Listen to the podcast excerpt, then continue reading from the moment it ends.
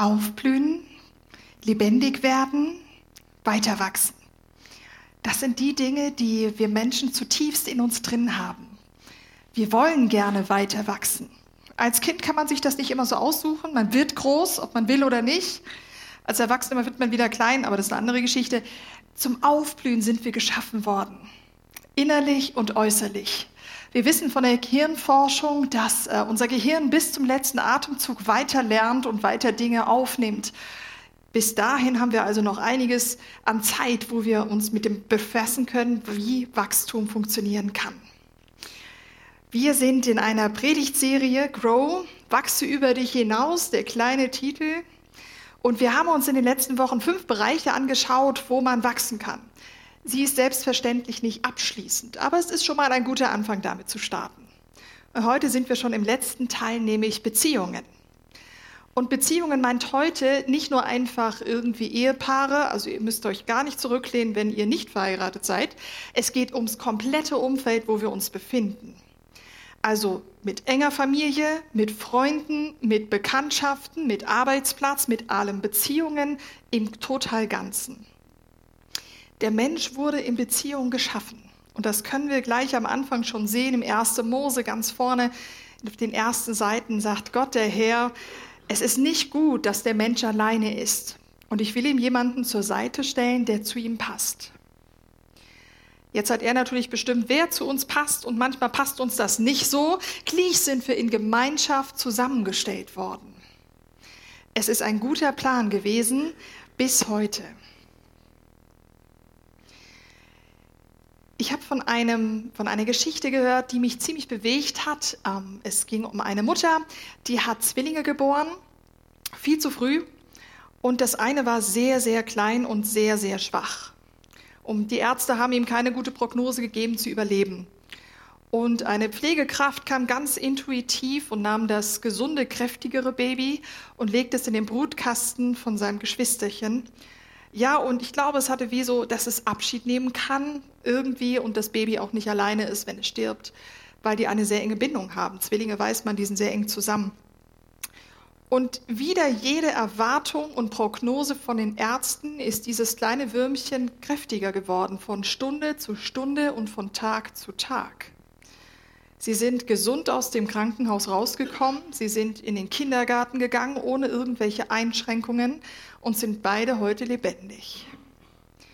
Die Kraft von Beziehungen und Gemeinschaft ist immens.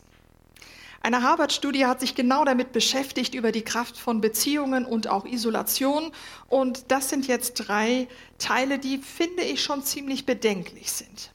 Die erste, isolierte Menschen haben eine dreimal höhere Wahrscheinlichkeit zu sterben. Gut, seid ihr hier. Menschen mit schlechter Gesundheitseinstellung leben deutlich länger als die, die gesund leben, aber einsam sind. Und die dritte Geschichte war, mit starken Beziehungen können Krankheiten wie beispielsweise Krebs viermal besser besiegt werden. Die Kraft von Gemeinschaft, aber auch die Kraft von Isolation kommt hier sehr deutlich zum Tragen. Mein persönlicher Favorit ist Nummer zwei. Das heißt, Chocky-Fondue zusammen mit Gemeinschaft ist besser, als alleine grünes Gemüse zu essen. Ist mein Favorit an der ganzen Geschichte. Wie sehr Menschen uns prägen, hat jeder von uns mehr oder weniger vielleicht schon erlebt. Ich war damals im Praktikum in einer Schule und habe wahrscheinlich schon ein halbes Jahr mit einer Lehrerin zusammengearbeitet und die war sehr zackig drauf. Ihr Schweizer würdet sagen, die war wirklich deutsch. Ne? Also deutsch, direkter geht's nicht. Wir haben mit Beeinträchtigten gearbeitet und ähm, die muss man definitiv nicht bemitleiden. Also die sind sehr keck, die wissen auch, was sie wollen, manchmal zu sehr. Das heißt, man muss da gut durchgreifen und äh, wir hatten einen Ausflug gemacht und sie sagte zu mir, Doro, trommel du die Kinder zusammen, ich hol schon mal das Auto. Und ging los, drehte sich nochmal um und lachte sich krumm. Und ich habe gedacht, was habe ich denn jetzt schon wieder falsch gemacht? Hätte ich es anders machen müssen? Habe ich was falsch gemacht irgendwie? Und dann sagt sie, nee, du hast alles richtig gemacht. Du hast es exakt so gemacht, wie ich es gemacht hätte. Sie hat gesagt, Kinder, zack, los geht's. Genau das habe ich gemacht ich habe mir es gar nicht aufgefallen, dass ich sie nachgemacht habe. So sehr sind wir zusammen am Arbeiten gewesen und ich habe auch sehr viel von ihr gehalten. und sie von mir. Das war eine gute Beziehung. Das heißt, hier drängt sich die Frage auf, wem erlaubst du ganz nah in deinem Inner Circle zu sein? Wer darf dich kritisieren, um dich weiterzubringen? Und wer tut dir gut?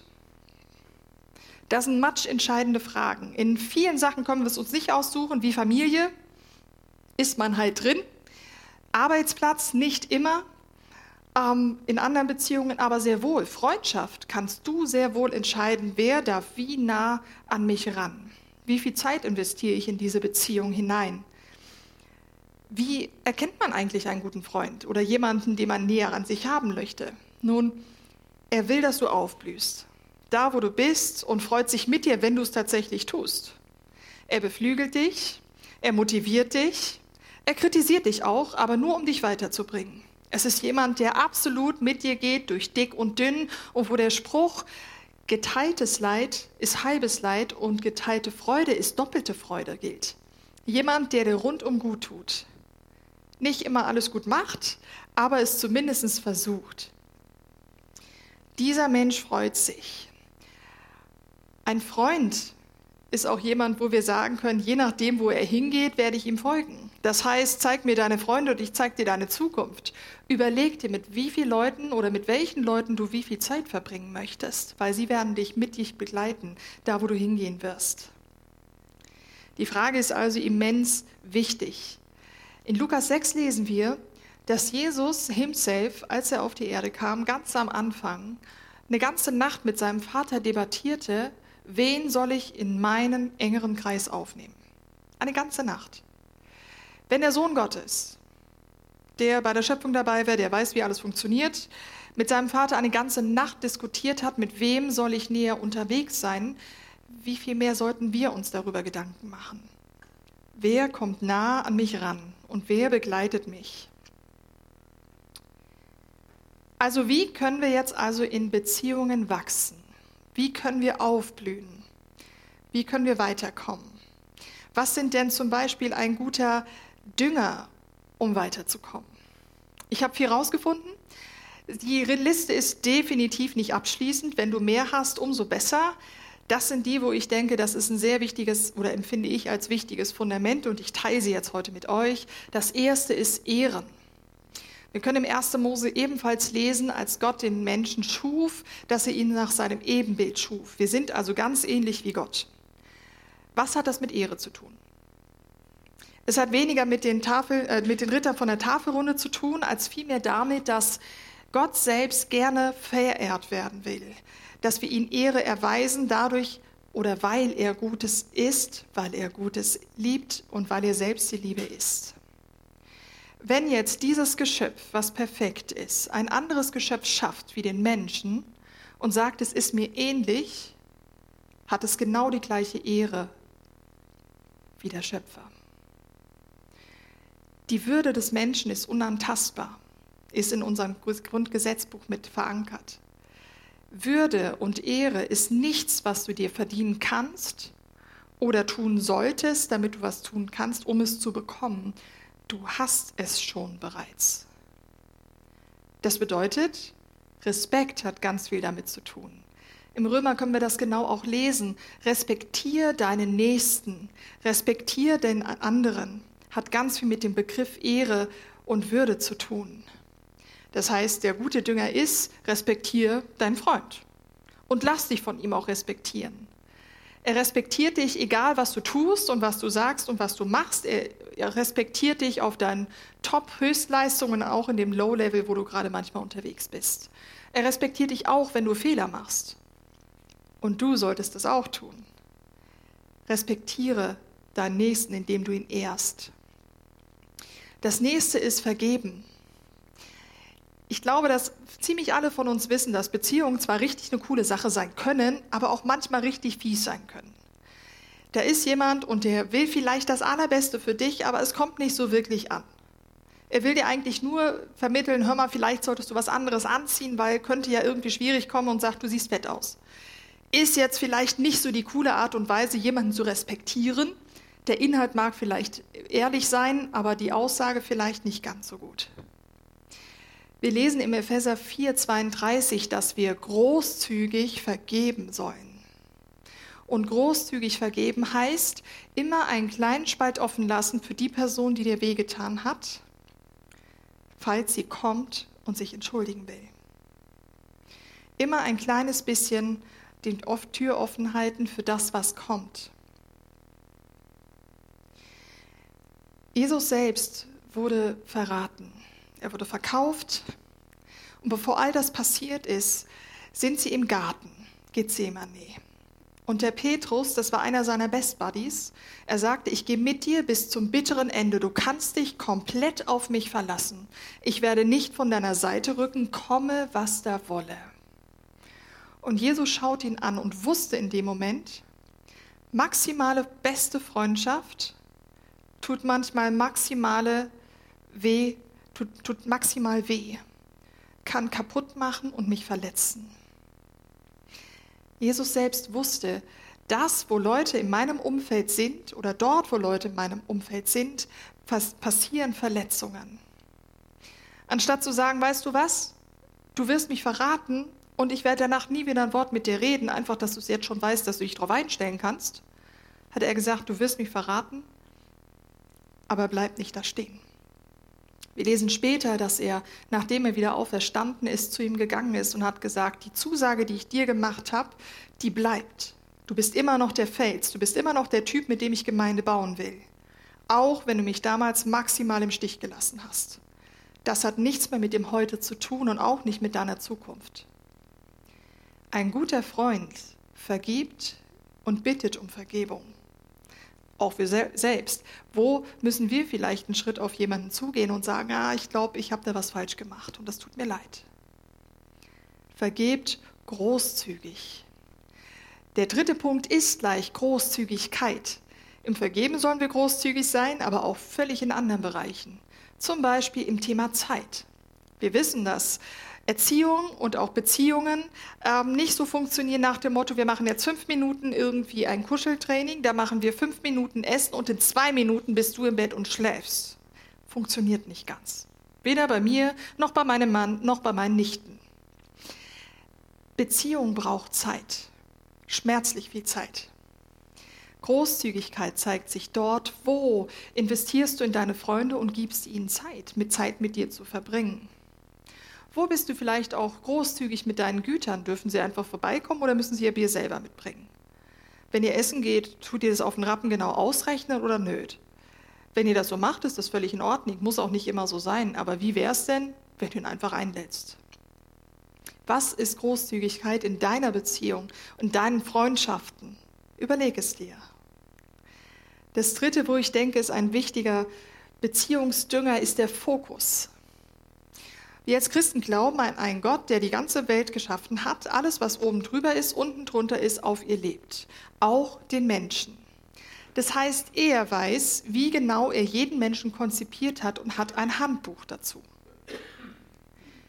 Der Fokus ist nicht so schlecht, auf denjenigen hin, hinzuschauen, der weiß, wie du funktionierst und was du brauchst, aber auch zu 100 Prozent weiß, was dein Nächster braucht. Oft gehe ich zu diesem Vater hin und sage, Vater, ich weiß nicht, was, das, was du da gedacht hast. Es funktioniert nicht gut. Ich weiß nicht, was du dir überlegt hast, aber ich vertraue dir, dass das gut rauskommt. Und ich hole mir bei diesem Vater die Vergebung und die Heilung, die ich mir eigentlich von jemand anderen erhofft hätte. Seht ihr, das Leben ist, ist in meinen Augen zu kostbar, als mit offenen Wunden in der Gegend rumzulaufen. Geh zu dem, der die, Heil, die Wunden auch heilen kann. Und im Psalm 147 können wir genau das lesen. Er heilt die Wunden. Er verbindet die zerbrochenen Herzen. Im Jesaja steht sogar, er bricht den, das abgeknickte Rohr nicht ab. Und er erlischt auch nicht den klimmenden Docht. Er ist der, der wieder Kraft und Erneuerung und Wiederherstellung geben kann und er gibt es gerne. Ich glaube, Gottes Lieblingsseason ist der Frühling, wo alles wieder am Aufblühen ist, wo tot geglaubtes wieder lebendig wird. Genau das auch im übertragenen Sinne in Beziehungen, wo wir manchmal dastehen und denken, naja, könnte besser sein. Fokus? Wo schaust du hin? Schaust du bis zu deiner Nasenspitze oder zur Nasenspitze deines anderen oder schaust du auf den, der die Lösungen hat?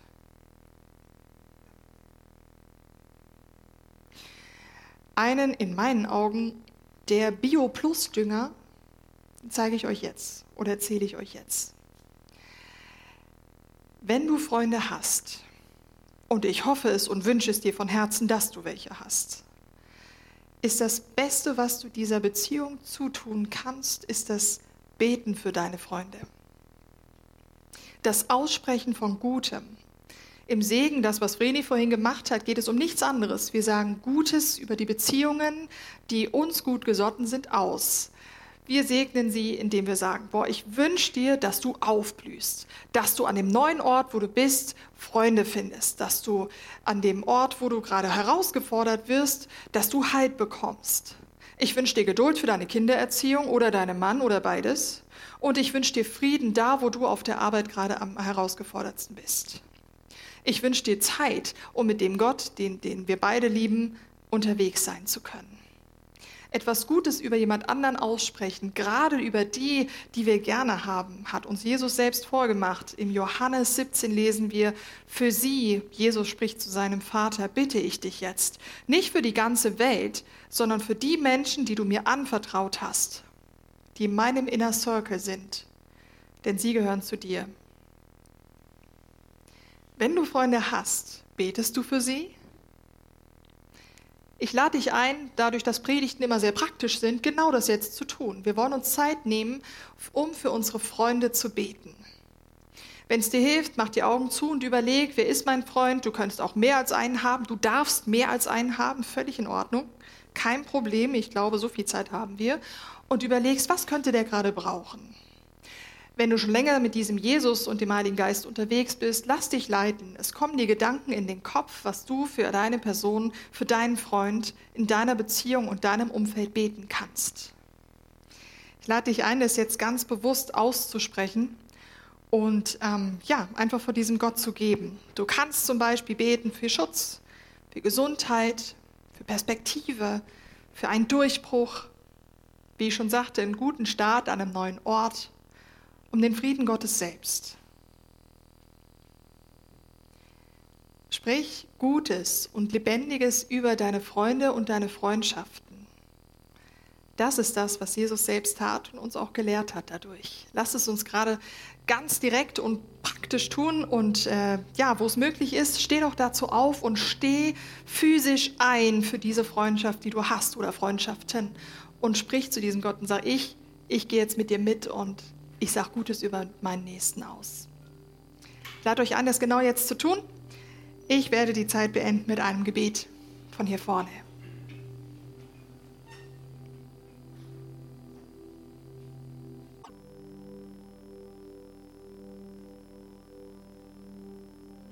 Ich danke dir, Vater, für unsere Freundschaften, die wir haben dürfen. Danke, dass du bei jenen bist, die auf dem Wasser laufen müssen dir und zu unter, untergehen drohen. Ich danke dir, dass du sie liebst und dass du ihnen aufhelfen wirst. Ich danke dir, dass du jenen, die durchs dunkle Tal gehen, dass du ihnen durchhilfst. Und ich spreche Licht, nämlich dein Licht, in ihre Situation hinein.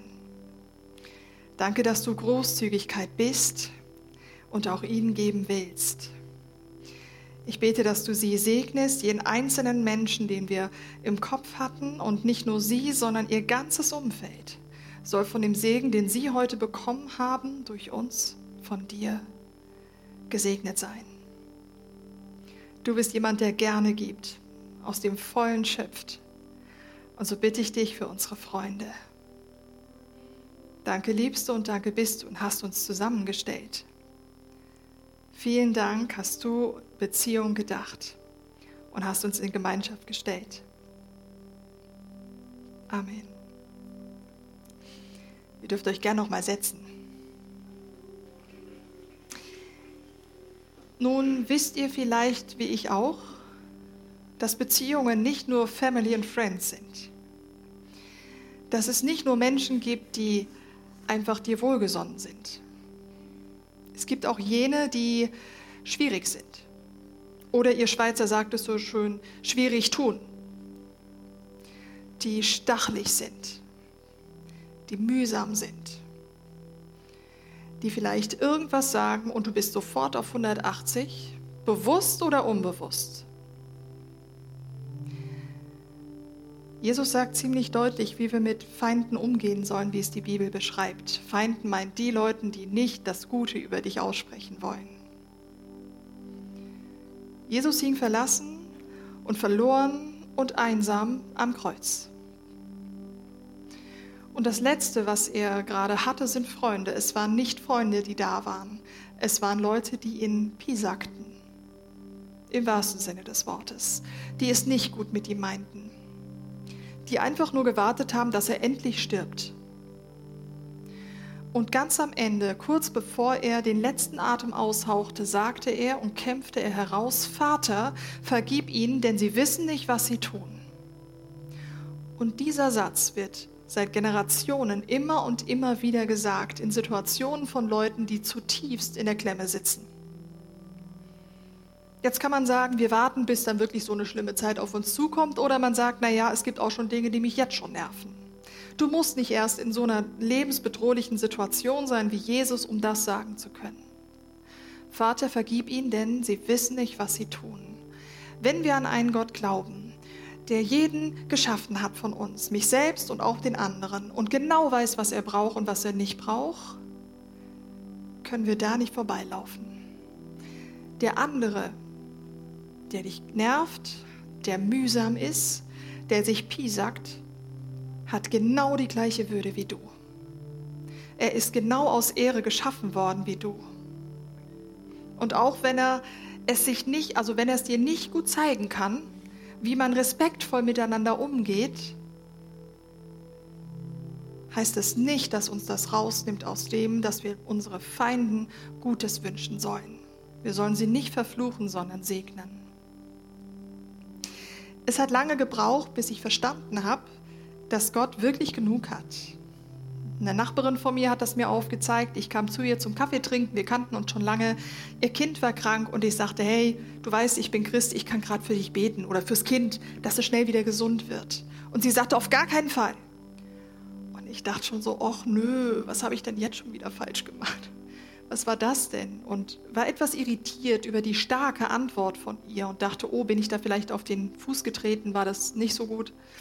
Und fragte zögerlich nach, warum denn? Und sie wusste, dass ich in die Kirche gehe und sagte, Doro, du brauchst deine Gebete für dich. Ich sehe, dass der, gut, der Gott dir gut tut und dass er Gutes tut und du brauchst deine Gebete für dich. Weißt du, der Kleine, das gehört zum Leben dazu, der wird auch wieder gesund der ist stark, der, der schafft das ohne Gebet. Hm. Das ist ein Deutscher. Die kriegen das ohne Gebet. Behalt deine Gebete für dich. Und im ersten Moment war ich zutiefst berührt, weil ich dachte, boah, sie wünscht, dass das Beste bei mir bleibt. Was für eine Aussage. Wir hatten eine tolle Freundschaft. sie wollte, dass das Beste bei mir bleibt. Und auf der anderen Seite dachte ich, wie traurig, Sie glaubt, dass Gott ein Limit hat. Und da wurde ich überführt, weil ich das jahrelang geglaubt hat, Gott hat ein Limit. Wenn ich jetzt demjenigen, der mir nicht gut gesonnen ist, segne, kann es ja sein, dass er von meinem Segen was abgibt. Das will ich nicht. Oder wenn ich den Segen über woanders ausspreche, dass er mich vielleicht sogar vergisst und dann den Blick auf ihn hat und nicht mehr auf mich, will ich auch nicht so gerne. Es hat ein bisschen gebraucht, bis ich Lukas 23 fand, wo Jesus sagt eben, Vater, vergib ihn. Und den hier wollte ich euch zeigen. Gebt und ihr werdet bekommen. Was ihr verschenkt, wird anständig, ja großzügig, da ist sie wieder, bemessen, mit beträchtlicher Zugabe zu euch zurückfließen. Nach dem Mais, mit dem ihr gebt, werdet ihr zurückbekommen. In einer anderen Übersetzung heißt es, es ist ein geschütteltes und gerütteltes und überfließendes Maß an Korn. Ich weiß nicht, ob ihr das mal gesehen habt. Wenn ihr Reis in einen, in einen Behälter bringt und dann noch den letzten Rest reinbringen wollt, dann schüttelt man den und drückt ein bisschen drauf, dann passt der Rest auch noch drauf. Und Gott sagt, das, was ihr gebt, wird zu euch zurückkommen. Und zwar in dieser festen, kompakten Form und noch ein bisschen drüber, dass es drüber läuft.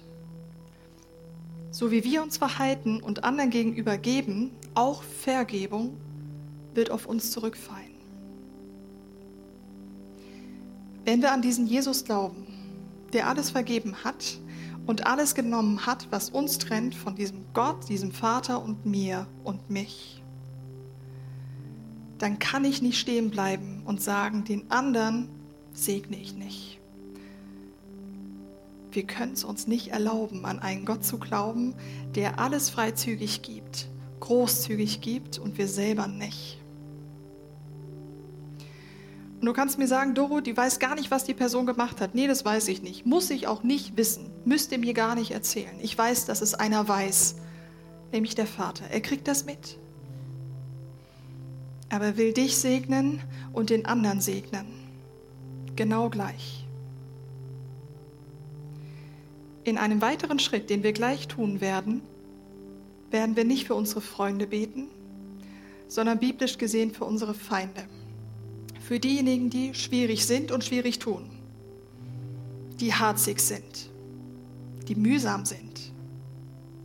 Aus dem Wissen heraus, dass es aus dem Lukas 6 steht, das, was ich tue, wird auf mich zurückfallen.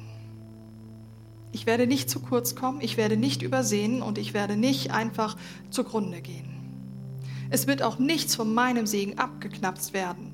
Er kriegt einen ganz eigenen Segen ganz persönlich. Und dieser Gott, der vieles hat und vieles gibt, kann diese Fülle geben. Ich lade dich ein, wieder aufzustehen und für deine Feinde im biblischen Sinne zu beten. Vielleicht hast du da auch mehr als einen. Ist in Ordnung. Darfst sie alle durchbeten. Und wenn du mutig bist, segnest du sie genauso, wie du deine Freunde gesegnet hast. Mit dem Wissen, dass der, der genug hat und genug gibt, auch für dich genug hat.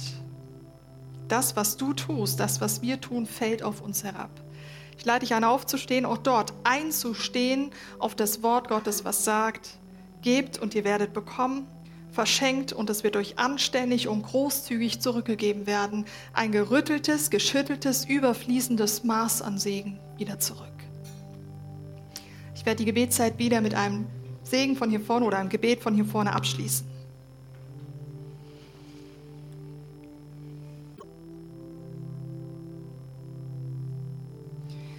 Vater, segne jene, die es nicht gut mit mir meinen, ob bewusst oder unbewusst, die stachelig sind, die in meinem Umfeld sind, die mir nicht unbedingt gut tun, aber trotzdem da sind.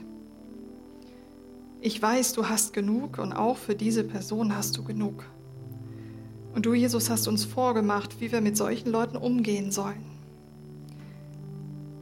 Liebevoll, segnend auch wenn wir es von jetzt an nicht einfach super hinkriegen werden, danke ich dir, dass du mit uns gehst auf diesem Weg, der ein Prozess ist. Es ist ein Prozess auch zu vergeben und so bist du mit uns. Danke müssen wir nicht sofort alles gleich, sondern hilfst du uns Schritt für Schritt das zu tun. Ich danke dir, dass wir Lasten bei dir, Jesus, abgeben dürfen, auch diese, die wir schon lange mit uns rumtragen, von ungeklärten Beziehungen. Danke, nimmst du sie und wirfst sie weg, so weit weg von uns, wie es geht. Danke, gibst du uns stattdessen Frieden und Freude, Geduld. Danke vielmal bist du hier mitten unter uns und weißt, was du wolltest, indem du uns in Beziehungen reingepackt hast. Danke liebst du jeden Menschen auf der Welt, uns und den anderen, ob wir sie Freunde nennen oder nicht. Komm du mit in all unsere Beziehungen hinein und zeig uns in den nächsten Tagen, wo können wir noch weiter wachsen. Nicht wo müssen wir, sondern wo dürfen wir. Zeig du uns Dinge auf, Schritt um Schritt. Danke liebst du und danke bist du. Amen. Ich lade euch ein, gerade noch stehen zu bleiben für den Refrain von dem letzten Lied von I Believe It. Break the Unbreakable, brich das Unbrechbar Scheinbare. Und beweg deinen Arm, damit Beziehung wiederhergestellt werden kann. Wenn das was für dich ist, sing damit proklamier das laut aus über den Beziehungen, ob guten und schlechten. Völlig egal. Passt auf beides. Ich wünsche dir ein Aufwachsen in deinen Beziehungen hinein. Aufblühen. Das, was du eigentlich immer sein solltest.